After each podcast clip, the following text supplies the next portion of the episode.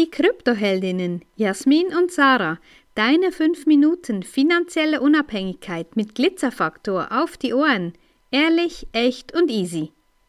Jetzt hat also auch die SNB bekannt gegeben, dass sie sich bereits in der Phase 3 für digitale Zentralbankwährung, für eine Schweizer Franken Zentralbankwährung in digitaler Form, ja, entschieden hat, respektive schon in dieser Phase drinsteckt. Und ja, die EZB, EZB tut das ja schon lange.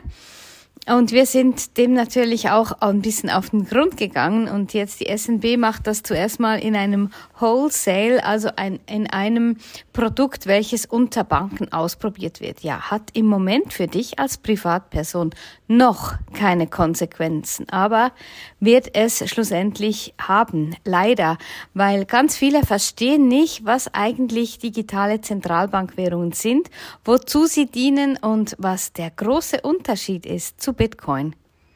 Vielleicht noch vorweggenommen, was ist die SNB? Die SNB ist die Schweizer Nationalbank und die EZB ist die Europäische Zentralbank. Also jedes Land seine Zentralbank oder jede Region ihre Zentralbank. Und wie die EZB eben den Euro ausgibt, gibt die ähm, die SNB den Schweizer Franken raus und da sind die jetzt eben da dran, die digitale Version einer solchen Währung auf den Markt zu bringen. Und ja, wozu soll das gut sein? Also es geht darum, dass wir ja ähm, im europäischen Raum unter einer starken Inflation leiden im Moment. Die Schulden werden mit weiteren Schulden gedeckt. Ähm, die Währung verwässert immer weiter. Der Wert einer Währung sinkt deshalb auch und wir müssen immer mehr tun, um uns dieselben Dinge noch leisten zu können. Und das ist mit ein Grund, warum eine digitale Währung entstehen soll. Dadurch kann nämlich eine Inflation ganz einfach per Knopfdruck geregelt werden. Aber es gibt noch viele weitere Gründe, weshalb eine digitale Währung ähm, ja auch problematisch ist. Es geht dabei auch um Kontrolle. Es geht dabei darum, ähm, dass wir Menschen mit den Zahlungen, die wir digital durchführen, auch bis anhin, ja, beispielsweise mit Kreditkarten oder allgemeinen Kartenzahlung, immer eine Datenspur hinterlassen. Wir wissen also, dass die Banken kontrollieren können, wofür, wofür wir unser Geld ausgeben. Ja, das ist der Punkt. Kontrolle. Es wird in die Richtung von Kontrolle gehen.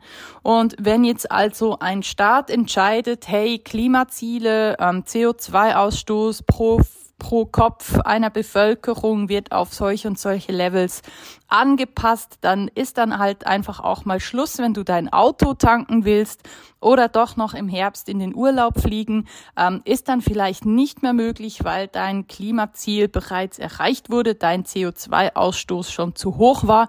Dann bleibst du einfach zu Hause, weil du gar kein Ticket mehr buchen kannst, weil die Kontrolle in die Richtung dann eben auch funktioniert. Also das sind so Themen, in die Richtung kann eine digitale Zentralbankwährung gehen.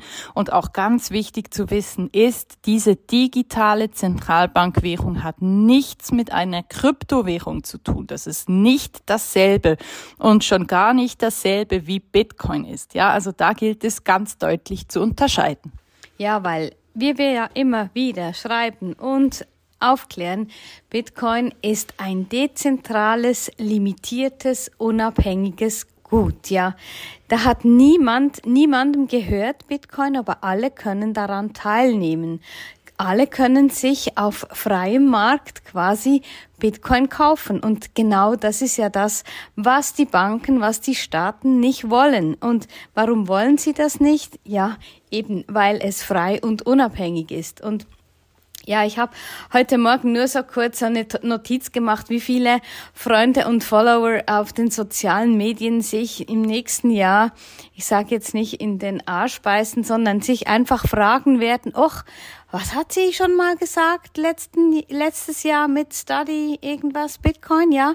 Warum habe ich es dann nicht gemacht? Ja, du hast jetzt noch die Möglichkeit, es zu tun und vor allem dir Wissen anzueignen, vor allem zu verstehen, was ist Bitcoin wirklich und warum haben Banken, Zentralbanken keinen kein Interesse daran, dass sie dir das einfach so frei zugänglich machen. Und auch da, ja, es gibt Banken, die das anbieten, aber das ist nicht der ursprüngliche Sinn der Sache, weil die Banken, die werden dir einfach ein wie soll ich sagen, einen Anteilsschein an Bitcoin ausstellen, aber Bitcoin gehört dir dann nicht, gehört immer noch der Bank. Und dieses, dieses freie und unabhängige Denken, das ist einfach so wichtig, dass du dir Gedanken darüber machst, dass du verstehst, was abgeht. Das ist einfach zentral und darum study Bitcoin and thank us later. Wenn dir diese Folge gefallen hat, dann lass uns gerne ein Like da und empfehle uns weiter. Danke fürs Zuhören und stay Bitcoin.